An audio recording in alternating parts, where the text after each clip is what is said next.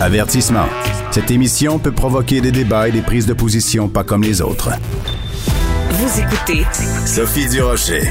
Bonjour tout le monde, bon vendredi. Je voulais absolument vous parler de cette histoire dont nous parle Michael Nguyen dans le Journal de Montréal, Journal de Québec, un Montréalais de confession musulmane qui a menacé à répétition ses quatre filles de les tuer si elles osaient enlever leur voile. La raison pour laquelle je vous parle de ça, c'est que euh, ces filles, dont la plus jeune, 8 ans, portaient elles aussi le voile. Euh, donc les filles, à un moment donné, sont en classe et il y a un éducateur qui parle à une des filles et qui leur dit, ben j'ai remarqué que tu n'avais plus euh, ton voile. Et elle a répondu ben écoutez euh, moi ma mère est au courant mais si mon père le sait il va me tuer. L'éducateur a fait un signalement à la DPJ et c'est ce qui a mené à l'arrestation de ce père-là. Je vous lance juste une question. Si l'éducateur avait été plutôt une éducatrice et qu'elle portait le voile aurait-elle porté plainte à la DPJ quand j'ai vu cette histoire-là, j'ai poussé un grand. Ben voyons donc.